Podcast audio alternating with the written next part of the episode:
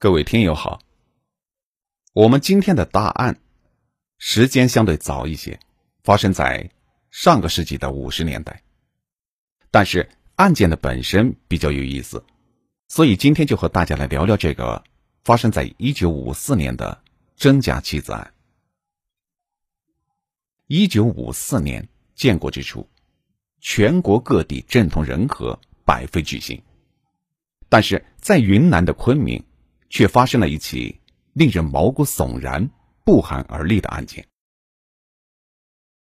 受害者是一名女性，年龄在三十上下，身材较为壮硕，梳着旧时代的发髻，身穿蓝色的上衣和蓝布鞋，脚却是经由裹脚后的三寸金莲。死者的外表穿戴整齐，没有任何搏斗的痕迹，像是死于了溺水。与此同时，住在黑龙江的段德贤，终于见到了十二年未见的妻子，在欣喜之余略感怪异。同床共枕了五十二天以后，段德贤才知道自己真正的妻子早已经遇害了。经过辛苦的调查，警方终于将两个扑朔迷离的案子联系在了一起，并揭开了一个心如蛇蝎的女魔头的真面目。一九五四年的九月二十一号，有人在云南省昆明市黄土坡公路的涵洞里发现了一具尸体，发现人立刻就拨通了报警电话，警方当即赶到了现场。经过法医的判断，受害者是一名中年女性，身上并没有致命的伤痕，身边也没有任何的遗留物。从死者的外观上来看，有很大的几率。是溺水身亡的。不过，案发地点的最高水位只到死者的大腿部，即便失足落水，也不可能被溺死。紧接着，警方推断死者是自杀身亡，毕竟只有一心寻死的人才会溺死在如此浅的水位中。不久，警方又推翻了自杀的判断，他们发现。死者的身上并没有任何挣扎的痕迹，即便死者有心自杀，身体也会因为本能而挣扎，不可能毫无痕迹的。而后，警方又怀疑这名女性死于他杀，被案犯杀害以后丢进了水里。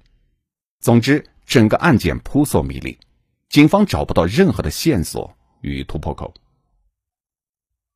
侦查员决定。先弄清死者的身份与社会关系，再进一步的调查死因与凶犯。于是，警方与侦查员带着猜测，探访了案发地附近的当地的居民，寻找所有与死者有过接触的人。九月二十三号，侦查员追查到位于郊区的明星旅社，并且顺利的确定了死者的身份。根据旅社老板的反映。九月二十号的当天，有一对自称姑嫂的年轻女性前来入住，两个人的姓名分别是何开美与张连兴，并且年龄均为二十八岁。通过警方提供的特征，老板很快就确定了死者正是这对姑嫂中的嫂嫂何开美。而后，旅社的老板将当天的回忆娓娓的道来。两个人看着都是农村妇女的打扮，外形身材也比较相似。那天晚上，张连心说要陪嫂子到昆明银行找哥哥，愣是没找到。不过，嫂子何开美表情很是奇怪，一句话都不说。九月二十一号的一大早，张连新就搀扶着嫂子往马街的方向走去。那何开美。看着像是浑身没有力气、走不动路的样子。警方凭借敏锐的直觉猜测，与何开美同姓的张连兴有较大的犯罪嫌疑。然而，两个人既是姑嫂关系，究竟是何怨恨，会导致了小姑子对嫂子痛下杀手的呢？如果张连兴不是犯人，而是同行者？为何不将自己的嫂子带到医院去治疗呢？哪怕嫂嫂因为意外的身亡了，张连心也应该立刻报警的，为何让嫂嫂曝尸荒野呢？实在是有违常理。带着这些零碎的猜想，警方进一步展开了调查。当务之急是找到旅店老板口中的张连心的哥哥。调查员在获得昆明各大派出所的有力的协助下，展开了以下的调查：首先，与昆明银行的保卫部门进行交涉，询问其是否有巡店籍的张姓的男员工；其次，再向工作人员打听，案发前几天是否有名为张连兴与何开美的人来银行找人。或是登记的信息。另一边，警方又马不停蹄的安排人员到昆明市的各大旅馆寻找张连兴。苦苦调查了五天，警方在银行内一无所获。昆明银行根本没有巡店级的张姓员工，也根本没有何开美姑嫂两人前来寻人的消息。很显然，张连兴当日的所言所语。很可能是故意编造的，用于哄骗旅社的老板。可是他为什么要这么做呢？值得庆幸的是，十月十号的当天，警方终于在一家名为“青云客栈”的旅馆内发现了何开美的入住的信息。登记簿上显示，从九月一号起到九月二十号，总共二十天的时间，何开美都在此地居住。根据旅馆的老板娘陈述，何开美的丈夫叫做段德贤，他此行的目的是去东北寻找丈夫的。在聊天的过程中，何开美隐约的透露自己的身上携带有不少的现金，约有两百万元。此外，老板娘又提了一嘴，何开美与一名巡店级的女中学生关系不错，这名学生叫做张菊兰。临走前，何开美还送了一个精致的花布袋给了张菊兰。九月二十号的下午六点左右，自称是老乡的张连兴来到旅店寻找何开美，并约其一起外出了。自此，何开美就再也没有出现在旅馆里。老板娘倒是偶尔在街上看见过张连兴的身影。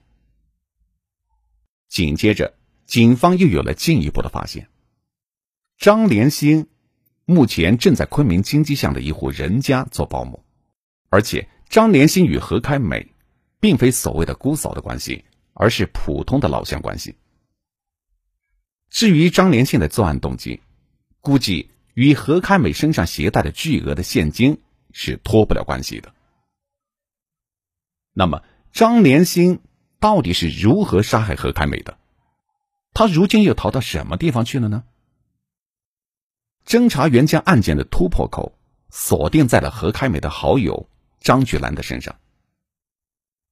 警方马不停蹄的赶往了金鸡巷，谁料张连兴早已经不在此地工作了。根据调查，警方了解到，张连兴原本是在金鸡巷的一个教授的家里做保姆。教授的妻子常年因病卧床，不省人事，而张连兴又生得年轻漂亮。而且心怀不轨，久而久之，教授便对张连心有了非分之想。两个人堂而皇之的在家里搞起了婚外情。荒唐的是，教授竟然打算等病重的妻子过世以后，迎娶张连心过门。教授的妻子很快就敏锐的觉察到了丈夫对自己越来越敷衍，而罪魁祸首便是那个年轻美貌的保姆。然而，妻子的身体残疾，根本无法问责丈夫，只得寻求远在上海的子女帮忙，让子女接自己和丈夫到上海去看病，实则是为了掐断这段露水情。